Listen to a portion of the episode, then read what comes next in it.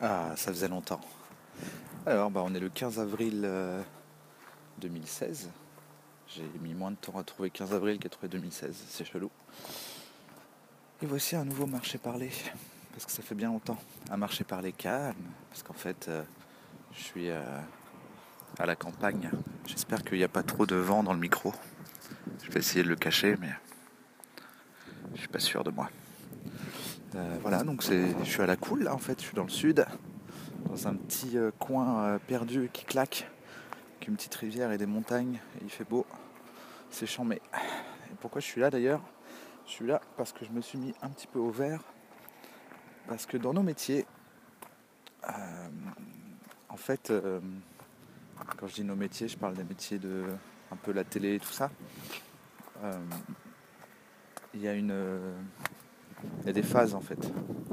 C'est-à-dire que c'est à peu près, c'est en mai en fait que tout le monde se met à s'appeler en disant euh, ouais qu'est-ce que tu fais, où tu vas, est-ce que tu as des projets, qu'est-ce qui se passe, on cherche quelqu'un, tu connais quelqu'un, et toi tu connais quelqu'un, voilà. Et, euh, vu que c'est en mai que ça se passe, euh, je me suis rendu compte que en gros il fallait que en, bah, en avril je sache ce que je veux faire l'année d'après puisque je suis pour l'instant dans une position cool qui est que je peux euh, me demander ce que je veux faire et avoir des moyens de m'en approcher. Et donc du coup, euh, je me suis dit, en fait on vient de terminer le tournage de Bloqué, la dernière session de la saison. Donc du coup on a tourné 30 épisodes. Et entre le moment où on termine de tourner et le moment où on va au montage, euh, bah, il y a le moment où euh, le monteur et euh, ses assistants et les, pauvres petits stagiaires doivent dérocher, synchroniser tout ça, tout préparer et, faire une première version du montage pour que nous, pour que nous après, pardon, on vienne et on fasse un peu les, les princes quoi, avec Kian. Qu'on dise non, change ça, remets ça, non, change ça, remets ça. Oui, c'est pas mal, je vois ce que tu as voulu faire, mais on peut faire mieux. Voilà. Et donc je me suis dit, dans cette semaine euh, pendant laquelle les, monteurs vont préparer euh, tous, ces fichiers, moi je vais partir un petit peu en vacances. Donc une petite semaine de, vacances, mais surtout une semaine de réflexion. Voilà. Et euh, ma réflexion du moment, la question que je me pose, c'est est-ce que je fais un spectacle ou non? Un spectacle de stand-up sur scène? En fait, mon histoire avec le stand-up, elle est un peu bizarre. C'est que hum, j'ai toujours aimé faire des blagues, hein, j'ai toujours aimé rigoler. Depuis longtemps, j'en ai déjà parlé dans d'autres marchés parlés. Euh, à l'époque, euh, la personne avec qui je rigolais bien, c'était Kairon. Euh, depuis très longtemps, hein, depuis qu'on a 6 ans, je crois. Donc c'est un pote d'enfance. et puis un jour, Kairon, lui, il a voulu se lancer dans le stand-up. Et quand il s'est lancé dans le stand-up, bah, j'étais dans le coin. Voilà. donc j'étais avec lui, il m'a appelé et on, et on s'est mis à, écrire euh, des trucs ensemble pour lui. Ce qui fait que je suis rentré dans le monde du stand-up euh, en tant qu'auteur. Et ça m'allait très, très, bien. Ça a dû durer 2-3 euh, ans. Pendant lequel j'étais auteur de Kairon. Puis après j'ai rencontré Charlet, j'ai rencontré Kian, j'ai rencontré plein de gens en fait avec qui je me suis mis à, travailler. Et puis un jour on a créé un. En fait Kian avait un créneau en fait, c'est très important quand tu es, euh, humoriste euh, d'avoir des créneaux, tu vois, c'est d'avoir euh, négocié avec un théâtre un espace pendant lequel tu peux jouer. et qu'en en fait, il avait un créneau pour son spectacle. Sauf qu'à l'époque, bah, son spectacle était très compliqué à, mettre en, place et il n'avait pas vraiment de moyens de production et de moyens de marketing et de communication, donc c'était très dur de remplir sa salle. C'est bien qu'à un moment, il a estimé qu'il était plutôt temps de, de, rendre la salle, sauf qu'il avait toujours le créneau en fait. Et, euh, du coup, euh, il nous a dit euh, est-ce que vous voulez en faire un truc? Je sais plus exactement comment ça s'est passé, mais en tout cas c'était son créneau. Et puis on s'est dit bah ouais, on peut en faire un truc. On va faire un truc qui s'appelle le Bordel Club. C'était au théâtre Montmartre Galabru. Et on a créé un truc qui s'appelait le, le, Bordel Club et c'était super parce que c'était notre petit plateau d'humour à nous. Et, et bah du coup on, était là-bas et on. Euh, testait des blagues, euh, on réunissait des copains, il y a des débutants qui ont commencé euh, vraiment là-bas, on, se soutenait les uns les autres. Enfin, c'était vraiment une super ambiance. Il y avait plein de gens marrants. Et, dans cette ambiance-là, moi, à un moment, je me suis dit, ah, vas-y, ok, vas-y, moi aussi, je monte sur scène. Ça devait être en 2010, je pense. Je suis pas très bon en date. hein. Donc euh, ça devait être en 2010. Parce que là, je suis sur une route où je me dis à tout moment, euh, dans un petit virage, je me mange une voiture? Et euh, pardon. Oh, la rivière, je vois la rivière. Ça, c'est mieux que de voir une voiture arriver à 90 km/h. Voir une petite rivière qui coule. Peut-être même qu'on l'entend dans le micro, je sais pas. Euh, oui, donc, euh, parce que euh, on s'embrouille là. Je me perds dans, mes histoires. Il y, avait un créneau, il y avait un créneau, on a créé le Bordel Club. Le Bordel Club, c'était super, c'était marrant. Et moi, je me suis dit, tiens, je vais monter sur scène. Et j'ai commencé à monter sur scène, en fait, au Bordel Club. Et puis, rapidement, euh, j'ai fait aussi les premières parties de Yacine et d'Edo. Et en fait, c'est bizarre parce que, du coup, je me suis pas dit, euh, ah, je veux monter sur scène, ça a toujours été mon rêve, euh, j'y vais. Ça a toujours été un truc que je faisais parce que les copains le faisaient et pour rigoler quoi. J'ai ja- jamais vraiment euh, voulu faire un spectacle, je me suis jamais rêvé en, humoriste, en Seinfeld ou je ne sais quoi, comme, un peu comme les autres copains quoi, qui eux étaient à fond dedans et, et défendaient des spectacles, on était des fois leur deuxième, parfois leur troisième spectacle, ou en tout cas la troisième version du, spectacle. Et euh, moi, ça n'a jamais été ça en fait. Moi, en fait, ce qui s'est passé, c'est que je suis monté un petit peu à, ce- à cette époque-là en disant Ah ouais, c'est marrant de monter. J'ai écrit deux, trois trucs. Euh, j'ai fait les premières parties d'Yacine et d'Edo parce qu'en gros, euh, je me disais, quitte à monter sur scène, autant faire le plus dur possible. Comme ça, je m'affranchis du délire. Hein, en gros, je me suis dit euh, que le- les premières parties c'est très dur. Au Jamel Comedy Club c'était encore plus dur. Enfin, au, Comedy Club c'était très très dur. Et, euh, du coup, euh, c'est une salle qui est, plutôt dure. Et quand tu es débutant en plus, donc vraiment c'est les toutes premières fois de ta vie que tu montes sur scène, c'est la merde. Donc vraiment j'ai vécu des moments de solitude incroyables. Vraiment il se passait rien du tout. Vraiment, je parlais pendant 5-10 minutes et vraiment il se passait rien sur scène. Les gens ils souriaient gentiment quoi. Ils attendaient que ça se termine. Et à la fin ils me disaient waouh bravo, hein. c'était courageux. En général c'est que ça n'a pas bien marché quand quelqu'un te dit que ce que tu as fait c'était courageux alors que toi tu voulais que ce soit hilarant. Euh, mais du coup ça m'a permis de faire ça, ça m'a formé, ça fait que j'ai pas du tout le trac, j'ai pas du tout de stress avant de monter sur scène. euh, j'ai pas peur. Je pense que c'est dû à trois choses. J'allais dire deux, mais c'est trois choses. La première, c'est ça. C'est que je me suis forgé un peu euh, le caractère là-dessus. La deuxième, c'est que je joue vraiment pas toute ma vie parce que euh, il y a beaucoup moins de. À chaque fois que je monte, c'est pour rigoler, quoi. C'est jamais en me disant euh, si je la rate celle-là, euh, hmm, c'est fini. Donc du coup, j'ai pas du tout ce stress-là. Et la troisième, je crois que ça tient un peu à ma personnalité, qui est que je m'en bats les couilles. en général, des gens et de la vie. Donc du coup, je m'en bats un peu aussi les couilles de me dire euh, peut-être que ça va pas leur plaire. En gros, je me dis euh, bon bah ça va pas leur plaire, ça va pas leur plaire. hein. Un peu comme un date quoi. Bon bah je lui ai pas plu, je lui ai pas plu, tu rentres chez toi. C'est pas très très grave, il a pas mort d'homme. Euh, du coup, parce que j'essaie de retracer tout l'historique, du coup, euh, je montais un peu sur scène, puis il y a des moments où je montais pas du tout, je m'en foutais. En fait, en gros, c'était en fonction de l'ambiance, quoi.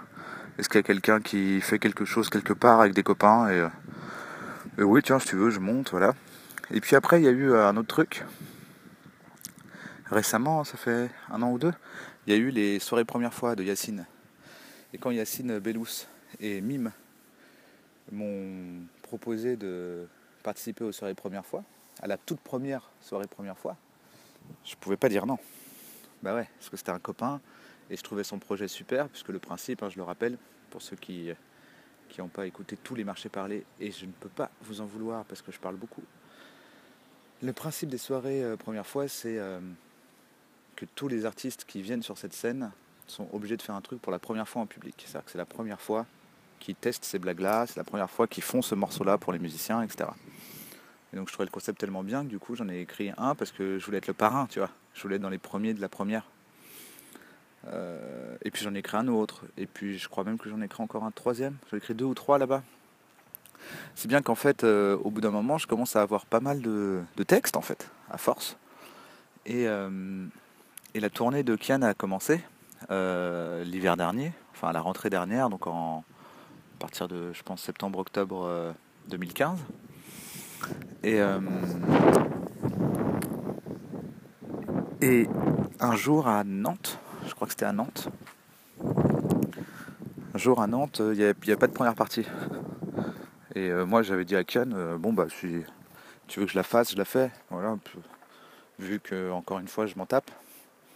Euh, je monte et puis comme ça ça chauffe un peu les gens entre guillemets.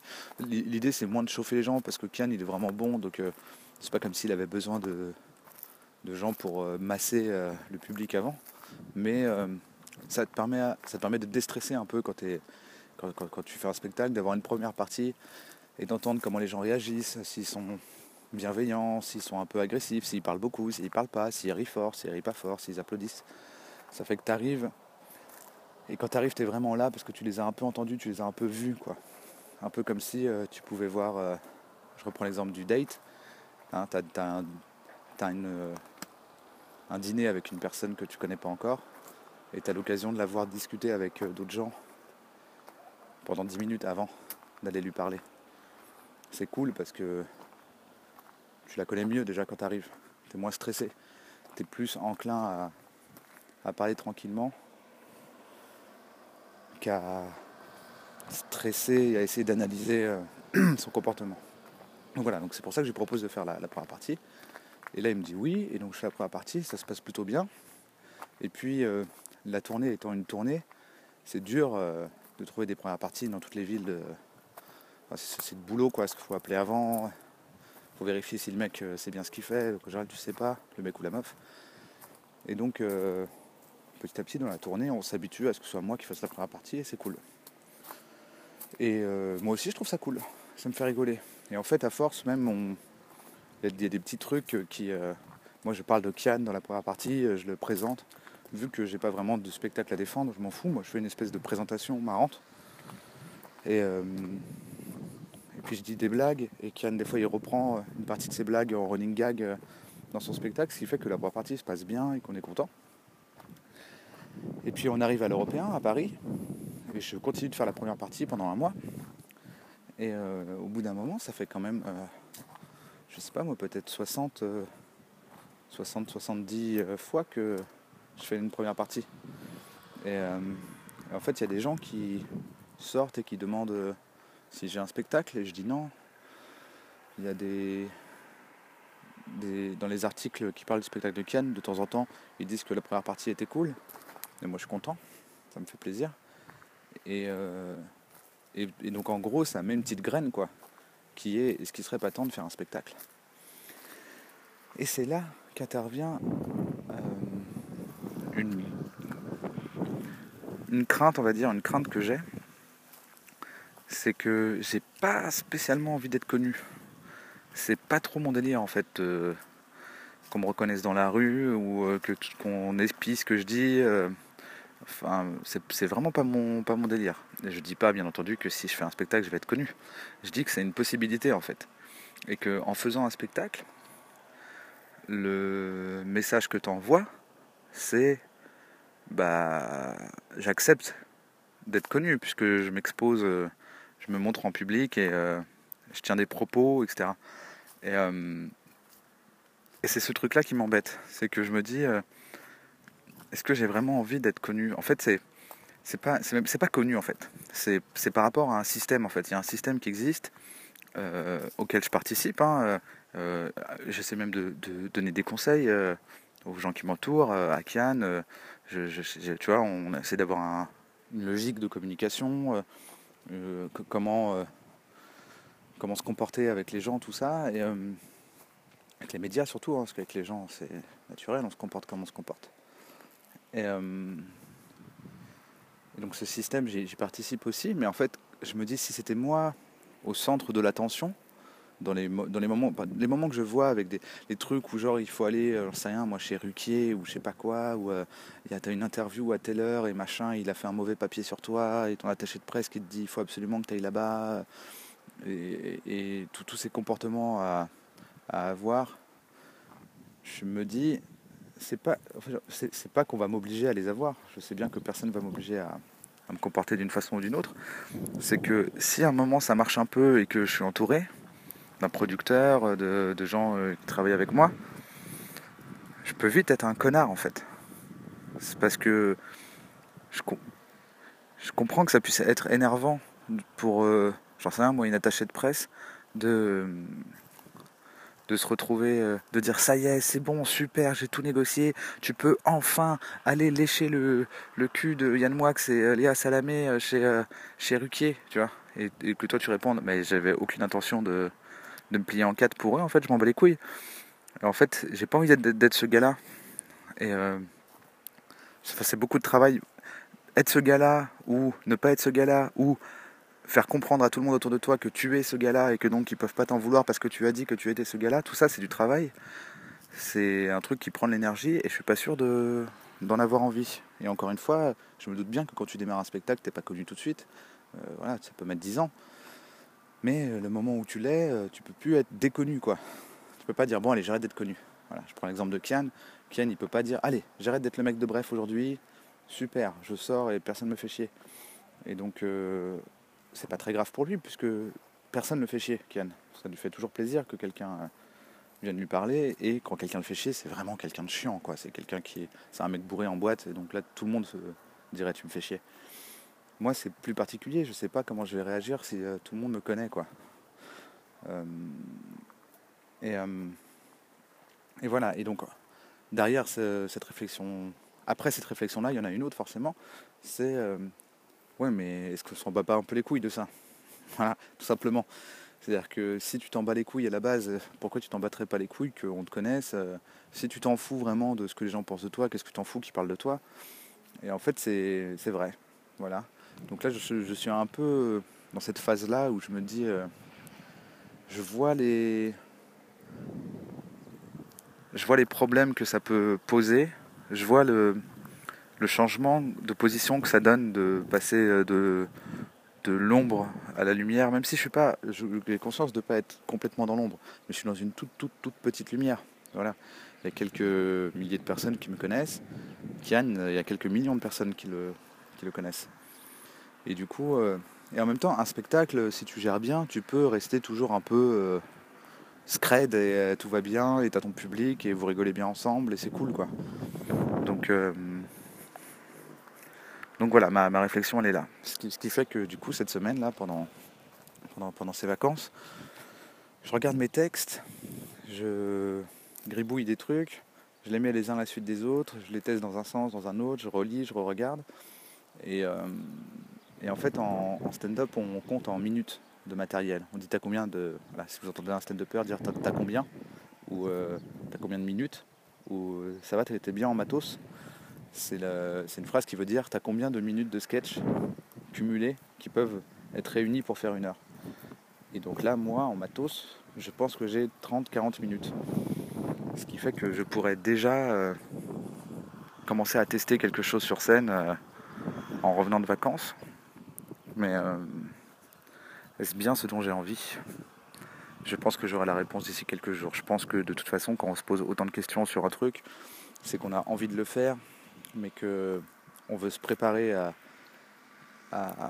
pas aux éventualités, parce que pour moi on peut pas parer à toutes les éventualités, sinon on devient fou. Faut pas imaginer tous les problèmes que tu peux avoir. Mais par contre, euh, tu peux euh, bien checker la direction. Voilà. Je vais par là, c'est bien de regarder tout au bout de par là, hein, de dire c'est par où par là? C'est quoi au bout? Euh, C'est quoi la première, la première étape? C'est une, une, montagne, c'est une rivière, c'est un océan? Est-ce que j'ai envie de faire du bateau? Est-ce que j'ai envie de grimper? Euh, Est-ce que j'ai envie de construire un pont? Voilà, c'est plus ça là. Donc là, je pense que j'ai bien vu la, montagne à gravir qu'il y, a au bout du petit sentier que je veux, prendre. Et euh, cette semaine servait un peu à ça, servait à bien analyser euh, ce qui pourrait. Euh, je, me rends compte que je suis chiant en fait. Hein, Là, je vous ai fait rentrer directement dans ma façon de gérer les problèmes. J'ai aucune idée de si c'est intéressant ou non. Après, c'est le principe de, de, parler tout seul dans un micro. Hein. C'est qu'on a.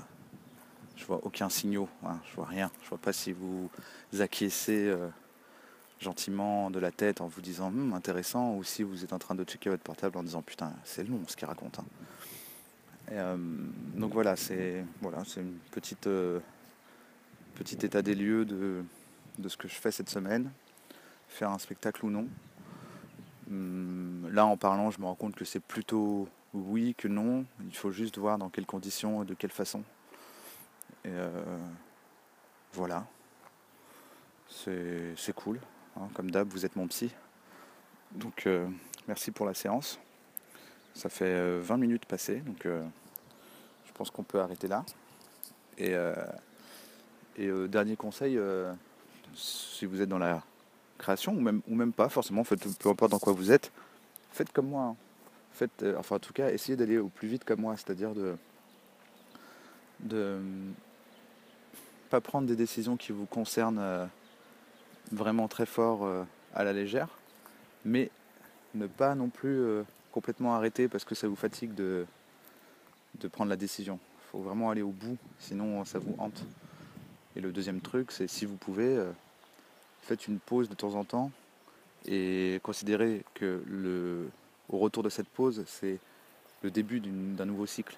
C'est pas juste euh, j'ai fait une pause dans mon putain de cycle et je retourne dans mon cycle. C'est ok, je démarre un nouveau cycle. Là, dans mon cas, je démarre un nouveau cycle. Je pense qu'il va y avoir un, un spectacle. Je sais pas ce qu'il y aura d'autre. En général, euh, j'essaie de pas faire plus de deux trucs, euh, deux gros trucs en même temps. Donc, on verra ce qu'est deuxième gros truc. Et après, je refuserai quasiment tout le reste pendant un an. Et ainsi de suite, jusqu'à ce qu'on veuille plus de moi. Au revoir les loulous.